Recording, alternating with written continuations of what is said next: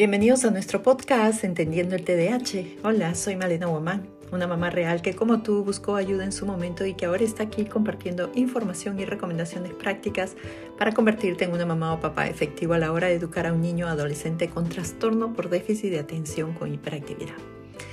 Hoy estoy realmente emocionada de traerles una entrevista especial en este episodio. Diego, mi hijo, el motor de esta cuenta y de todo lo que yo he aprendido y comparto con ustedes, ha decidido ser parte de este proyecto de Padres Positivos y hoy está aquí conmigo para compartir un poco de lo que es vivir con TDAH. En este episodio y otros futuros episodios exploraremos su historia única y escucharemos cómo ha superado muchos de los desafíos que implica tener TDAH y cómo va encontrando fortaleza en su camino. Así que sin más preámbulos, démosle la bienvenida a Diego. Hola Diego, es un placer tenerte en el podcast. ¿Cómo te encuentras hoy? Hola, la verdad estoy muy emocionado de estar aquí. No soy muy bueno hablando en público, así que es una experiencia nueva, pero la verdad que estoy emocionado de, de intentarlo, al menos. Gracias Diego, realmente es un placer tenerte aquí es un gusto que hayas aceptado este reto de conversar conmigo sobre tu experiencia con el TDAH y lo que ambos hemos ido aprendiendo en este camino. Eh, ¿Podrías de repente compartir brevemente con nuestros oyentes un poco sobre ti y cómo has vivido con TDAH? Claro, em, tengo 23 años, eh, me diagnosticaron a los 9 de TDAH y dislexia. Desde niño eh, yo creo que se notaban mucho los síntomas, sobre todo eh, la hiperactividad, ya que era un niño muy movido, en clase sobre todo me lo decían mucho mis compañeros. me resultó difícil, yo creo, la primaria, porque siempre me paraban llamando la atención por moverme mucho o por algunos comentarios que decía sin pensar. Siempre fui alguien muy sincero, ¿no? Eh, decía comentarios sin reflexionar en si a la otra persona le podría afectar o no, eh, incluso con mis familiares. Y también siempre, por ejemplo, de niño me trepaba a todas las personas que veía, ¿no? Lo veía y me trepaba como si fuera un mono. Eh, mi rendimiento académico nunca repetí ningún año, ¿no? Pero tampoco fui el mejor, creo. Em, siempre mi rendimiento académico fue el mínimo necesario para aprobar. Creo que no di todas mis capacidades, creo que podía dar más, pero nunca me, nunca fui alguien muy metido en, en eso, ¿no?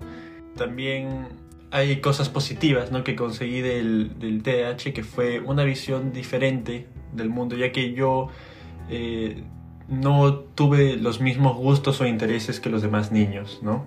Me gustó mucho lo que acabas de decir sobre esa visión única del mundo. Em, es interesante cómo una perspectiva única puede al final ser una ventaja en muchas situaciones, ¿no? Mencionaste que los síntomas del TDAH influyeron en cierta forma en varios aspectos de tu vida y en tu rendimiento académico. Si bien es cierto, superaste la primaria, la secundaria sin mayor dificultad, eh, la escuela y las tareas escolares siempre es un tema que preocupa a todos los padres y que implica un desafío para las personas, los chicos, los adolescentes que tienen TDAH. Y es una de las razones por las que los papás buscan ayuda, porque el profesor los refiere debido a que de repente sus hijos son muy movidos o que de repente se distraen mucho en clase. Cuéntanos un poco sobre tus años escolares. Bueno, eh, en mis años escolares eh, yo sí creo que fui un niño ejemplar para los TDAH. ¿Por qué? Porque sí se notaban mucho los síntomas en mí, ¿no?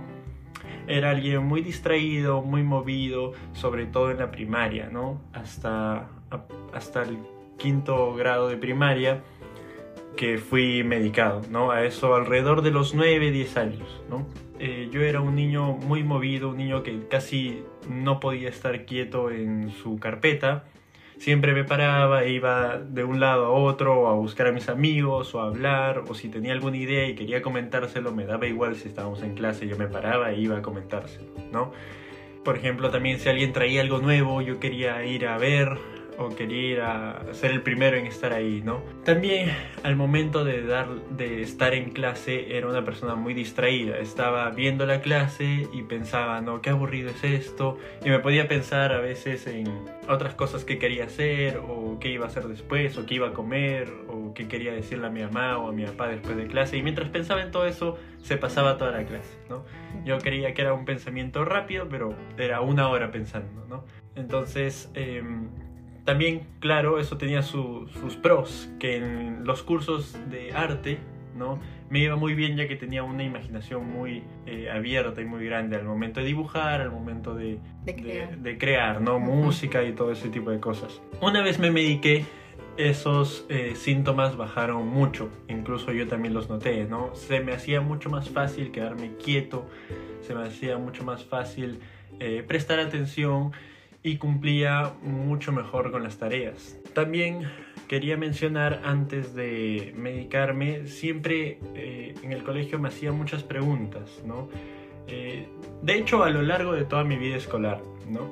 Las preguntas que me hacía eran ¿por qué no podía hacer lo que el resto podía hacer? ¿no? ¿Por qué yo era el único al que me llamaban la atención por pararme?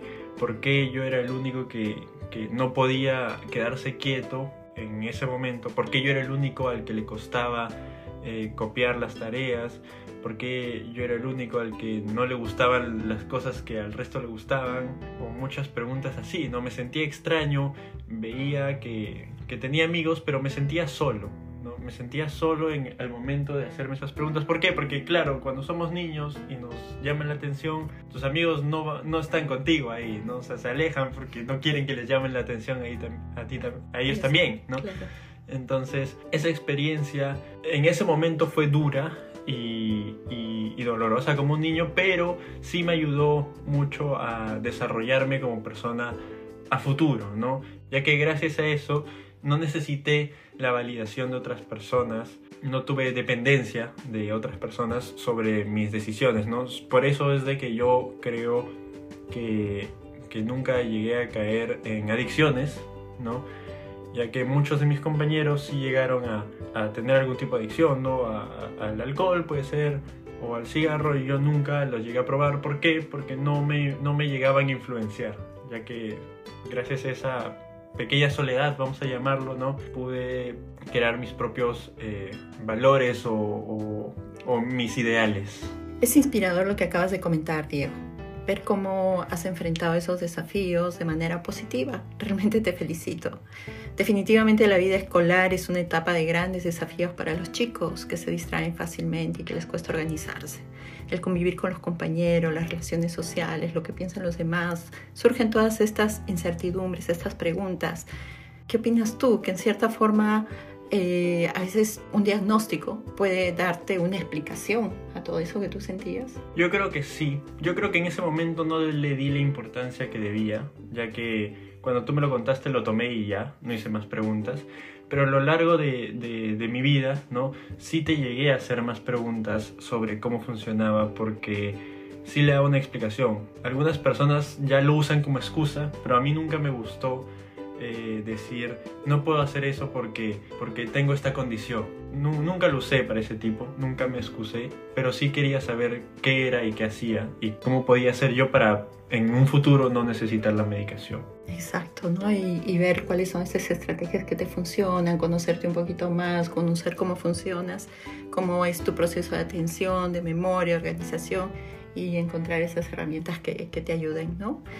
Eh, Acá quería de repente eh, hablar un poquito, ya que estamos hablando de esto del rendimiento escolar, de la escuela. Las tareas escolares son una preocupación para los padres. ¿no? Hace poco, por ejemplo, tuve una mamá que preguntaba cómo manejar ese tema. Pues ella es una mamá que trabaja y trabaja mucho tiempo y su hijo solo quiere hacer las tareas con ella y no con el papá, que está más tiempo en casa. Entonces cuéntanos cómo manejabas el tema de las tareas escolares. Bueno, te puedo decir que entiendo ese niño y es porque eh, yo tenía el mismo problema, por así decirlo, ¿no? Yo solo quería hacer las tareas con mi mamá también, o sea, contigo.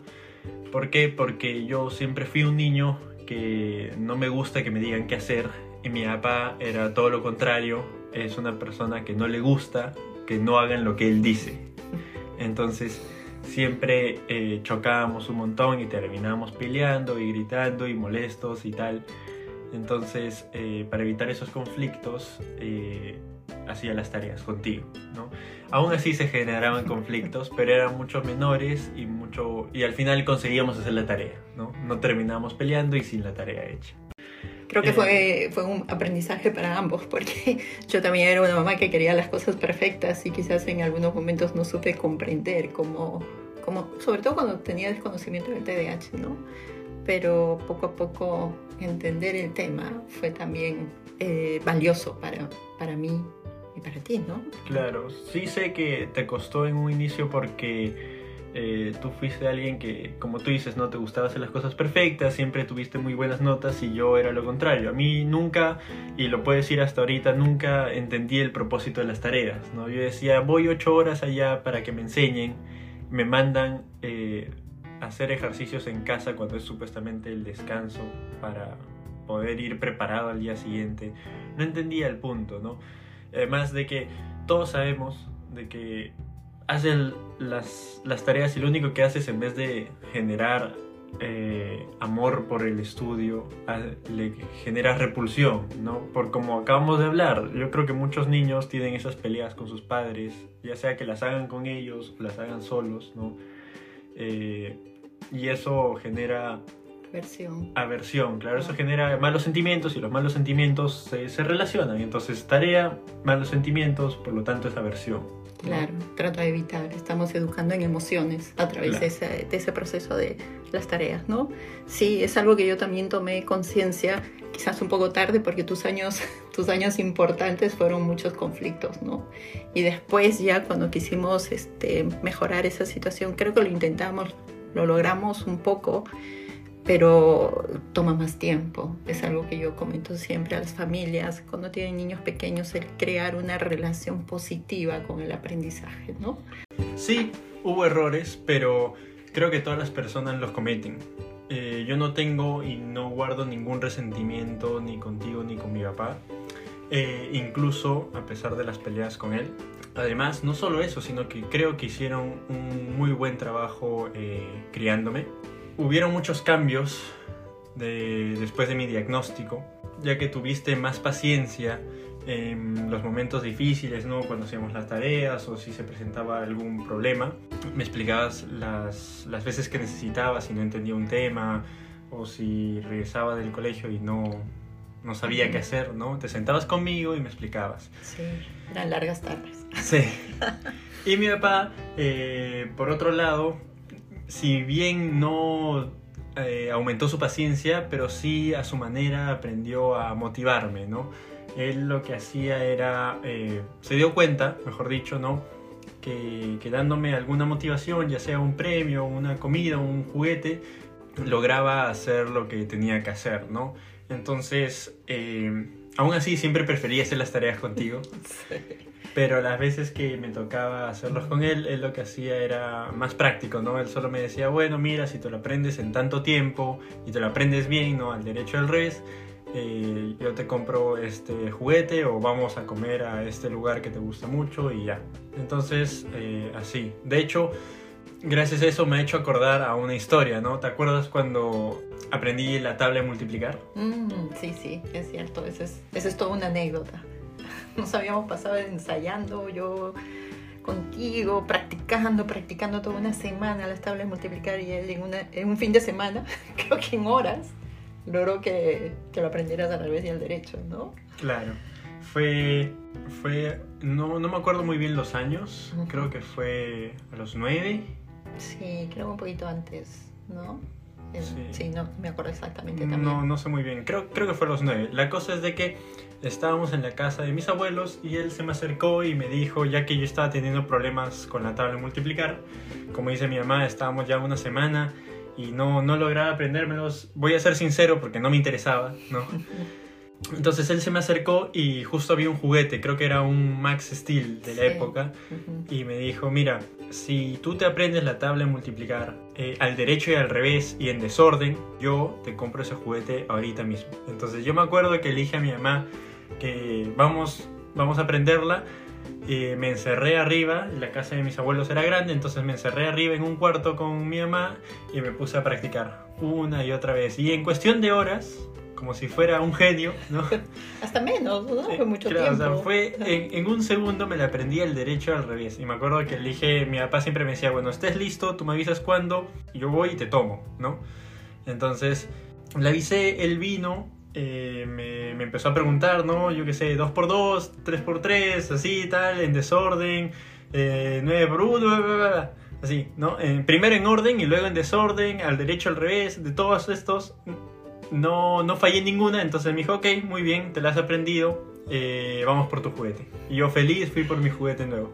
Sí, sí recuerdo muy bien esa anécdota. Y qué bueno que la mencionas, porque aquí viene un tema controversial, que es justo sobre las recompensas, ¿no? Muchos, muchos padres se preguntan si son válidas o no, eh, y vienen las dudas del por qué. ¿Por qué tengo que recompensar a mi hijo eh, por algo que él tiene que hacer? ¿No? ¿Por qué lo tengo que premiar para que cumpla con sus responsabilidades? Y después viene la otra preocupación, ¿se va a acostumbrar a hacer las cosas por recompensas y por premios? Son dudas y preguntas que me vienen siempre en los talleres. Ahora cuéntame tú, ¿qué piensas? ¿Y qué aprendiste de las recompensas y de las motivaciones que solíamos hacer? Bueno, entiendo muy bien de dónde viene. Yo también eh, pensaría, creo, ¿no? Si tuviera un hijo de tal vez si lo premio mucho se va a acostumbrar o como, como cualquier papá que esté escuchando esto no cree que para qué tengo que premiarlo si es lo que tiene que hacer, ¿no? Sí es comprensible y entiendo por qué lo piensan. Eh, también voy a aclarar desde ya que yo eh, al momento, ¿no? Yo ya prácticamente no tengo ninguna recompensa de, de nadie por las cosas que no me gustan hacer, igual las hago porque ya a mi edad la recompensa es lo que consigues, ¿no? Por ejemplo, eh, yo odio estudiar, pero me gusta mucho la carrera y me gustaría tener el, el, el título, ¿no? Entonces mi recompensa es el título, ¿no? Pero cómo llegué a ese punto eh, fue gracias a, a, esas pequeñas recompensas. Además, también te enseñan eh, el valor por tu trabajo, ¿no? Como, como decía en la, en la anterior historia de multiplicar, no es que yo eh, no pueda aprenderlo, sino que no me interesaba, ¿no? Uh -huh. Entonces daba el mínimo necesario. Al final, eventualmente, seguramente lo iba a aprender, ¿no? Uh -huh. Pero daba el mínimo necesario.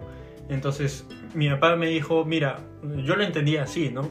Me dijo, mira, si tú das, si tú tienes ese trabajo mediocre, lo aprendes cuando tengas que aprenderlo y, y, y ya, ¿no? Y pasas. O si lo aprendes ahorita y das un buen trabajo, te lo aprendes al derecho, al revés, en desorden y en orden, tú tienes esta recompensa, ¿no? Claro. Y eso me recuerda una historia también, ¿no? Debes haberla escuchado de ese señor que le daba un dólar a su hijo por cada trabajo que hacía, ¿no? Y le daba más dinero o menos dinero de acuerdo a la dificultad del trabajo, ¿no? Entonces yo creo que así le enseñas a tu hijo también el valor de, de su esfuerzo, ¿no? Si tú te demoras poco, ganas más. Si tú o mejor dicho, ¿no? si tú haces un mejor trabajo ganas más y si tú haces un peor trabajo ganas menos o no ganas nada. ¿No? Entonces yo creo que en parte puede ser bueno, obviamente sin abusar de las recompensas. Tampoco tiene que ser algo caro, ¿no? O sea, puede ser como a mí, ¿no? A mí a veces me ofrecían, yo qué sé, ir a un McDonald's y para mí eso ya era suficiente. Claro, porque ahí te divertías. Claro, un era un juego, juego, era ¿no? divertido, podía correr, podía saltar. Y eso me recuerda también que los TDAHs no somos flojos. O sea, ¿cómo describiría yo a un TDAH? Es una persona eh, muy capaz, muy inteligente, muy energética, ya que yo por lo menos personalmente nunca he conocido un TDAH eh, tonto, por así decirlo, ¿no? Entonces, como iba diciendo, era, es un, son personas muy capaces, muy inteligentes, muy energéticas, pero el problema es que tienen tanta energía, tanta inteligencia que se, se esparce, o sea, no, no, está, no está canalizado a un punto, ¿no? Eh, a comparación de otras personas que no tienen TDAH, que yo creo que cuando tienen algo que hacer, enfocan toda su energía y toda su, su concentración en eso, un TDAH no puede. Un, un TDAH mientras está concentrándose en algo, está pensando en muchas cosas a la vez y muchos incluso se están moviendo mientras lo hacen, ¿no? Entonces, eh, al momento de darle una... Un, una motivación. Una motivación, exacto.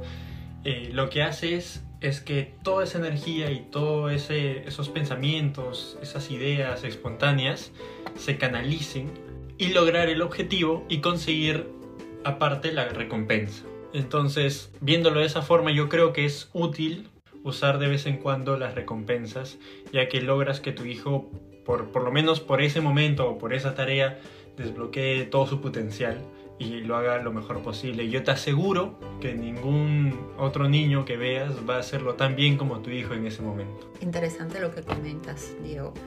Eh, entiendo entonces que la, la recompensa ayuda a poder enfocar toda su energía en el cumplimiento de esa tarea que en un principio le era terrible, le demandaba esfuerzo y lo convierte en una persona imparable.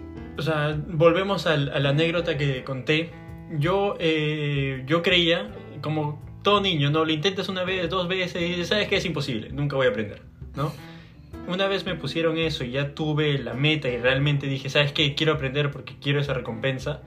Yo lo aprendí tan bien que era el mejor multiplicando de la clase en solo horas, en solo mm, horas, minutos, ¿no? Entonces, por eso te digo que canalizas esa energía y eres imparable, ¿no? Lo que yo en un principio decía que era imposible, lo hice en, como si fuera una tarea súper fácil. fácil, ¿no? Y no solo eso, sino que fui el mejor. Bien dicen muchos expertos que la motivación es este, el antídoto del TDAH. Por eso es que la mayoría cuando trabajamos en los talleres hablo mucho de este tema con, con, los padres de familia, ¿no? la motivación interna se va a ir desarrollando, porque no es que ahora tú dependas de una recompensa para funcionar, ya lo has dicho, ¿no? Ya tienes muchas este, motivaciones internas, ahora tú mismo te... Claro, la recompensa ya tú te la empiezas a poner, ¿no? Mientras más vas creciendo, la recompensa ya no es te doy esta cosa o te llevo a este lugar, sino es lo que voy a conseguir cuando termine esta tarea que no me gusta es, lo, es mi recompensa, ¿no? Y como que te pones metas también más este, reales y metas más... Claro. Eh, con más entusiasmo y, con, y el trabajo lo haces también con, con más persistencia. Claro. Por ejemplo, yo odio entrenar, ¿no? Mi mamá debe haberles comentado que yo compito, ¿no? Eh, yo lo dejé por unas lesiones y estoy volviendo, pero desde siempre, desde que tengo memoria, en cualquier deporte siempre he odiado entrenar, odio entrenar, y yo creo que eso eh, fue mi mayor traba al momento de, de, mi vida deportiva, y es porque al odiar entrenar cuando era más pequeño, muchas veces eh, no iba, ¿no? me inventaba cualquier excusa de decir, me siento mal, me siento enfermo, eh, me duele esto, me duele aquello, y no iba, ¿no? Y conforme fui creciendo me di cuenta de que... Porque o sea, yo veía mucha gente, ¿no? Que decía, sí, yo amo cada día entrenamiento. Y decía, ¿por qué yo no puedo ser así, ¿no? Y al final dije, pero claro, yo no tengo que ser así. ¿no? Yo amo el resultado, amo ganar, odio perder. Eh, me encanta competir también, me encanta demostrar que soy el mejor en algo. Entonces, eh, esa es mi motivación yo dije, e, esa es mi meta, eso es lo que quiero, entonces, ¿qué necesito? Tengo que entrenar. Entonces yo no voy, y te lo digo desde ahora, si me ves entrenando, vas a ver que mi cara es de no quiero estar aquí, pero estoy ahí y lo hago mejor que cualquier otra persona. ¿Por qué? Porque quiero ganar. Cuánta verdad, hijo. Motivación, recompensas, premios. Un tema muy interesante para tratar en otro episodio. Es maravilloso ver cómo el apoyo que se le brinda a un chico, una chica con TDAH puede marcar una diferencia significativa en su educación y en todo ese proceso de aprendizaje. Y bueno, antes de que terminemos, eh, me gustaría pedirte un consejo. ¿Qué consejo le darías a otros jóvenes con TDAH que puedan estar enfrentando desafíos similares en la escuela? Creo que da mucho que hablar. O sea, creo que hay muchos consejos que se pueden dar en eso. Pero vamos a dar uno pequeño ya en otros podcasts, ya que nos estamos quedando sin tiempo, ¿no? Eh, explayarme un poco más, ¿no? El principal consejo yo creo eh, es la forma en la que ves la escuela, ¿no? Yo eh, a lo largo y hasta que terminé siempre fui una persona muy negativa refiriéndome a la escuela, ¿no? ¿A qué me refiero? Es que desde que me levantaba decía, ah, no quiero ir a la escuela, ¿para qué voy a ir a la escuela? Qué aburrido, no aprendo nada. Todo negativo, ¿no? Y luego saliendo de la escuela y ya conociéndome mucho mejor, cambiando mi mentalidad y todo, me di cuenta que pude haberlo visto de diferente manera, porque ahí eran ocho horas en las que estaba con mis amigos, era ocho horas donde me divertía eh, hablando con ellos, o haciendo nuevas cosas, o jugando deportes, o, o diferentes cosas, ¿no? Entonces, eh, los puedo dejar con... Mm, mucha gente dice que no es el lugar sino las personas, pero yo creo que tampoco está bien. Yo creo que no es el lugar ni las personas, sino cómo lo ves o la forma en la que ves las cosas. Entonces, si tú cambias eso y te das cuenta que el colegio es una pequeña parte que no te gusta, que son, yo qué sé, también a, nadie no le gustan todas las clases.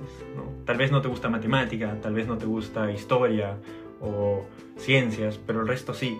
Entonces disfruta el resto, pasa lo que no te gusta y, y así lo vas a llevar mucho mejor, yo creo, ¿no? Qué bonito mensaje, hijo. Gracias por compartirlo con nosotros. Sé que este episodio es tu primera experiencia para una audiencia. Me alegra mucho que hayas aceptado mi propuesta y que hayas decidido explorar este espacio. Realmente ha sido un verdadero honor conversar contigo y escuchar un poco de tu experiencia. La verdad espero tenerte en otros episodios. Gracias a ti eh, por darme la oportunidad de estar aquí y poder practicar eh, el hablar en público. Y espero que mi historia pueda inspirar a los demás. Gracias Diego. Y queridos oyentes, hemos llegado al final de este episodio. Esperamos que hayan disfrutado de esta entrevista tanto como yo. Y si desean conocer más sobre Diego y lo que es vivir con TDAH, no olviden suscribirse a nuestro podcast Entendiendo el TDAH. Puedes también dejar preguntas que te gustaría hacer a Diego sobre lo que es vivir con la condición. No olvides seguirnos en nuestras redes sociales, en Instagram y en TikTok me encuentran como Padres Positivos-TDH. Visiten también mi canal de YouTube, donde dos jueves al mes hacemos directos brindando información sobre el trastorno. Y por supuesto, no se olviden de participar de nuestro taller Conecta con el TDAH, un taller para padres donde te vuelves experto en tu hijo. Hasta el próximo episodio.